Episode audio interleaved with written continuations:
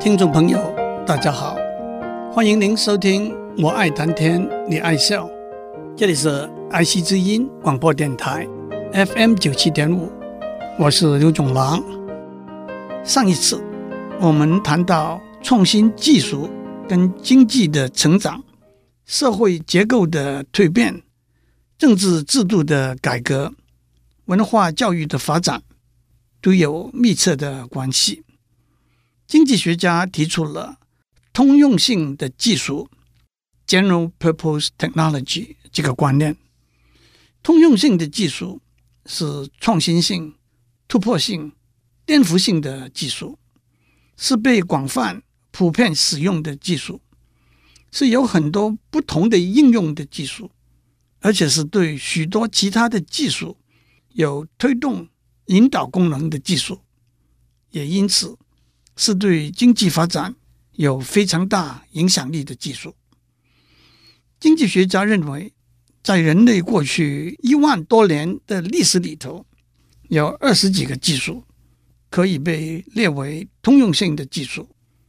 在这许多通用性的技术里头，我想挑几个来讲，特别是跟公元前一万年新石器时代的农业革命。和跟十八世纪的工业革命有关的通用性的技术，带动新石器时代的农业革命的通用性的技术，是农作物的栽种和家畜的驯养；带动十八世纪的工业革命的通用性的技术，大家往往以蒸汽机为代表。其实，在蒸汽机发明以前，冶金技术的发展。和机器的发明，在蒸汽机发明之后，内燃机的发明、电动马达的发明，可以说是一脉相承，原着用机器帮助人来工作，和用机械的力量代替人和动物的力量来工作，这两个相互关联的主轴的发展。让我们先谈谈用机器。帮助人来工作这个主轴的发展，这就是机械化 （mechanization） 的观念。到了二十世纪，机械化也衍生为自动化 （automation），那就是用机器代替人来工作了。工具的发明可以被看成机械化的起步，锄头、钉耙、铲子、锤子。都是用来代替人的双手的工具，轮轴、滑轮、杠杆，帮助提高人的工作的效率。一个有趣而且重要的例子，就是纺织的工具和机器的发展。人类从什么时候开始穿衣服的呢？从考古学家的证据，大家说大概是在十万到五十万年以前。一个有趣的证据是，寄生在人的头上的虱子和身上的虱子是两种不同的虱子。遗传分析的结果估计，大约在十万年以前，头上的虱子演变成为身上的虱子，因为头上的虱子寄居在头皮上面，身上的虱子寄居在衣服上面。所以结论是，大约在十万年以前，人类已经开始穿衣服了。接下来还有其他考古学里头的证据，大约在四万年以前，人类已经使用缝衣服的针了。有些两万五千年以前雕塑的小人像，已经是戴上帽子和穿上衣服的了。衣服制作的三个步骤是纺。织和缝，第一，纺就是把短的动物的毛或者植物的纤维搓扭联合起来，成为一条长线。最古老的时候，人类用双手来搓捻。不过，在几万年以前，人类就发明了纺锤作为一个工具。纺锤是一根八到十二寸长的棍子。基本的原理是用纺锤旋转的拉力来把纤维搓捻起来。直到公元一千年左右，纺锤的观念才被推广成为纺车。纺车用一个旋转的大轮子的拉力，把纤维搓捻起来。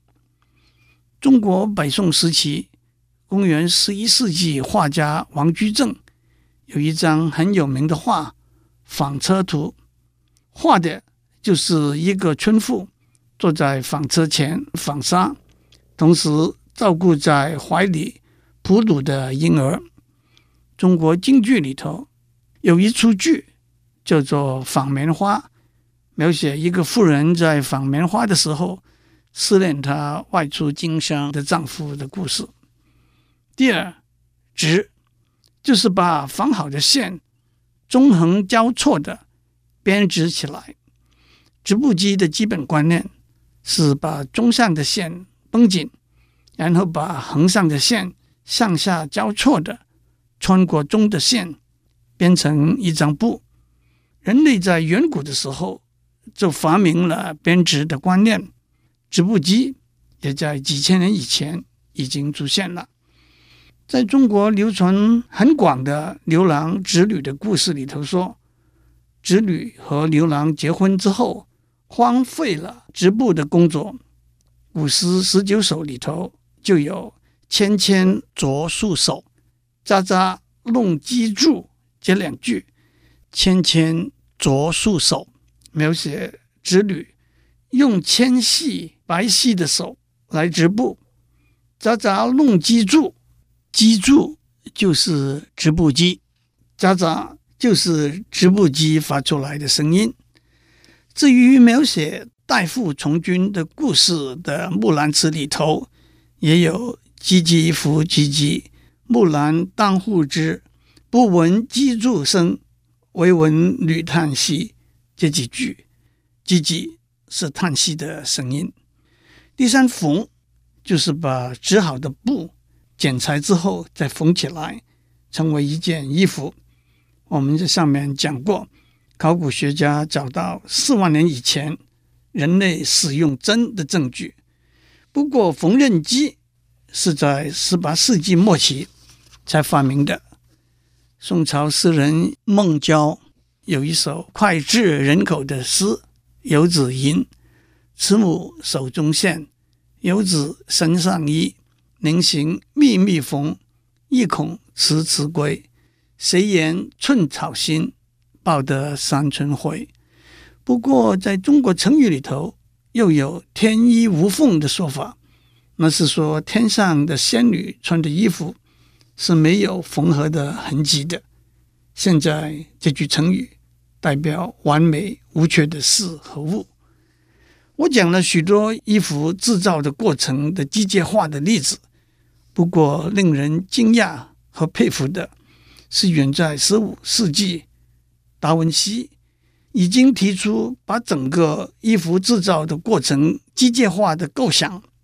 他画的设计图预见了以后两三百年的发展，这也是科学上的想象力。走在工程技术的成熟的前面的一个好例子。我一路讲来讲的有点远了，不过让我重复一下，我要讲的主题是在人类发展进步的过程里头，用机器帮助人来工作，和用机械的力量代替人和动物的力量，是两个相互关联的发展。我在上面讲了许多。用机器帮助人来工作的例子，在初期的发展里头，这些机器都是靠人力来运转的，纺纱机、织布机、缝衣机，还有抽水机、脚踏车等等。在下面，我们要讲用机械的力量来代替人的力量，把这两个发展结合起来，就是我们今天看到的。有庞大的力量、高效率、全自动化的生产机器了。我们在上面讲过，用机器来帮助人来工作。让我们接下来讲，用机械的力量来代替人的力量。人类把家畜驯养之后，发现呢，可以用家畜的力量来代替人力，用牛、马、驴、骡帮忙种田和运输的工作。水车和风车的发明，利用自然的力量来代替人力，也被认为是对经济发展有重大影响的通用性的技术。水车就是利用河里头水流的力量。带动一个车轮，车轮旋转的力量可以用来磨盐面粉、切割木材，带动纺纱机和织布机，和煽动冶炼金属的炉子的鼓风皮囊。但是在电力的发明以前，没有有效的办法把水力和风力储存起来和输送到其他的地方去。所以，他们的应用还是比较狭窄的。今天，水力发电和风力发电不但是能源，更是清洁能源里头的重要项目。让我们也简单的看看水车的发明带来的影响。首先，水车必须占用河边的土地，这就引起土地权争夺的问题。堤坝的建造。可以增加水车的效率和功能，可是，在河面筑了水坝，形成蓄水的湖，就会影响到河的上游的水流速度。堤坝的建造也会引起河面泛滥的问题，这也就引起拥有土地权的人之间的冲突。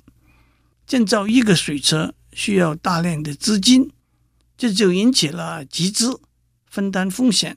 分享利润等经济问题。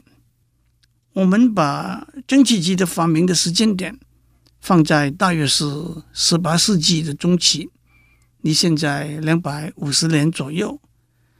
在这个以前，人类已经知道用动物的力量和自然的力量来代替人力，但是蒸汽机跨出来的一大步是经由燃烧的过程。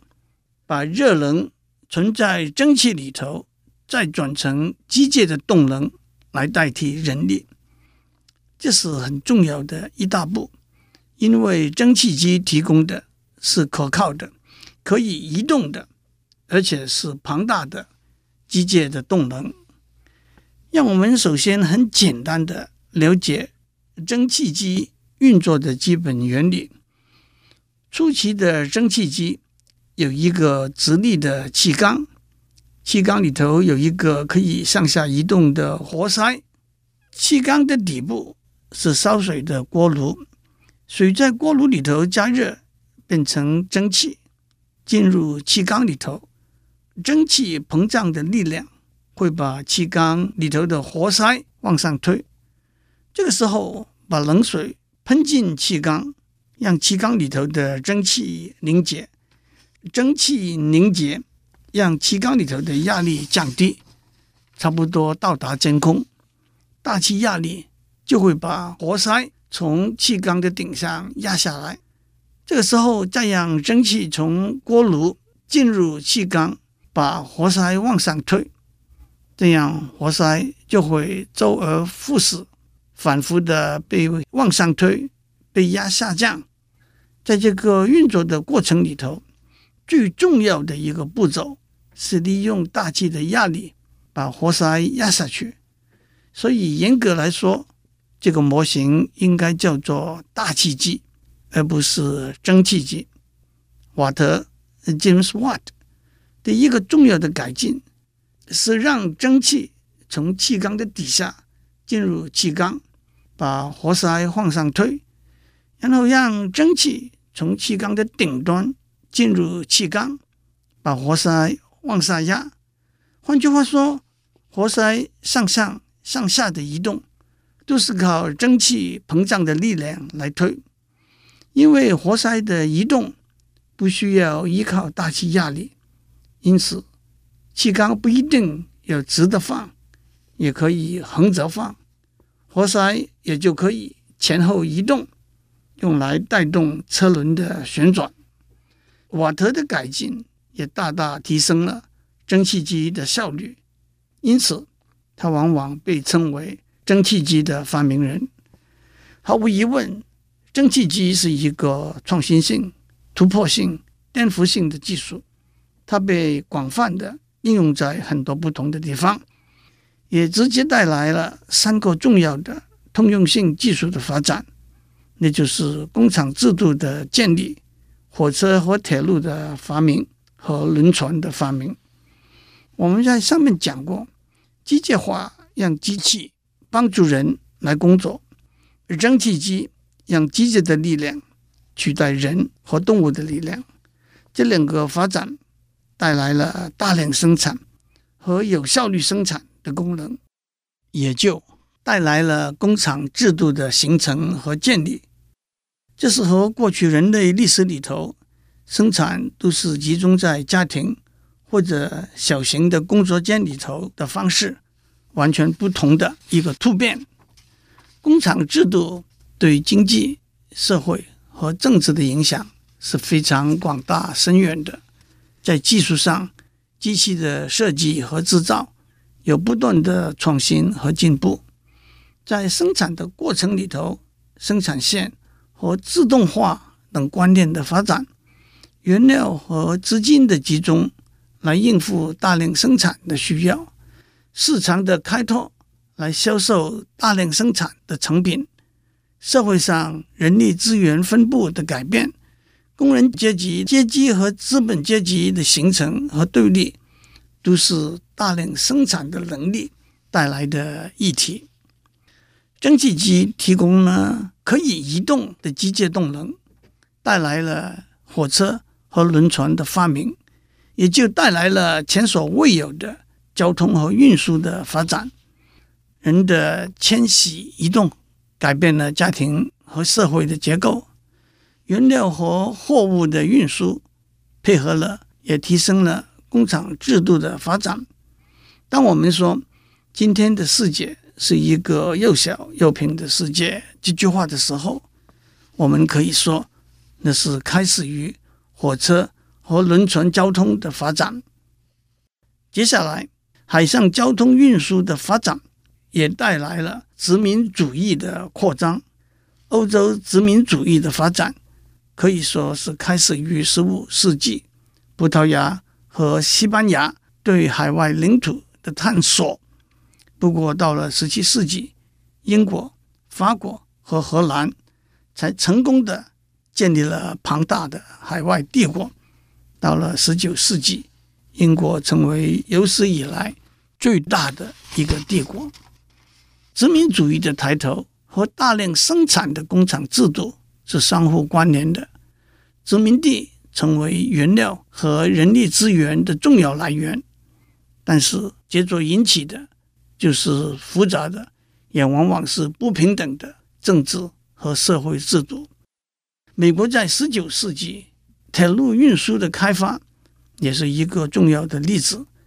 铁路的建造开拓了今天。无比繁荣的美国大西方，但是当年白人和原住民印第安人之间的战争，华人远渡太平洋当建造铁路工人的辛酸的故事，而且从亚洲来的工人和从非洲来的奴隶，都开启了美国移民政策的先河。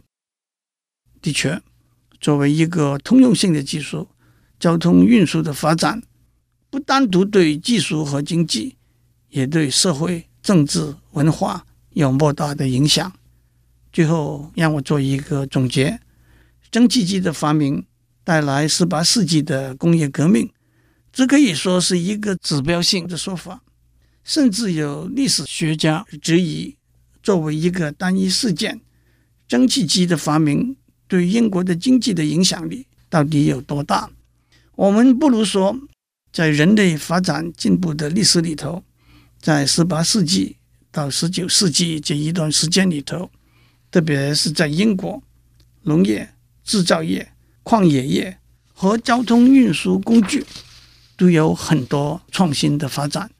这些发展除了对技术和经济有直接的影响之外，也带来许多社会、政治、文化的改变，也从英国延伸到欧洲，到全世界。这一个转变可以统称为工业革命。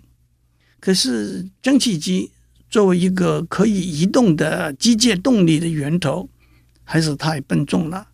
所以，接下去，内燃机和电动马达的发明，就带来汽车和飞机作为运输工具。今天我们讲到这里，祝您有个平安的一天。我们下周再见。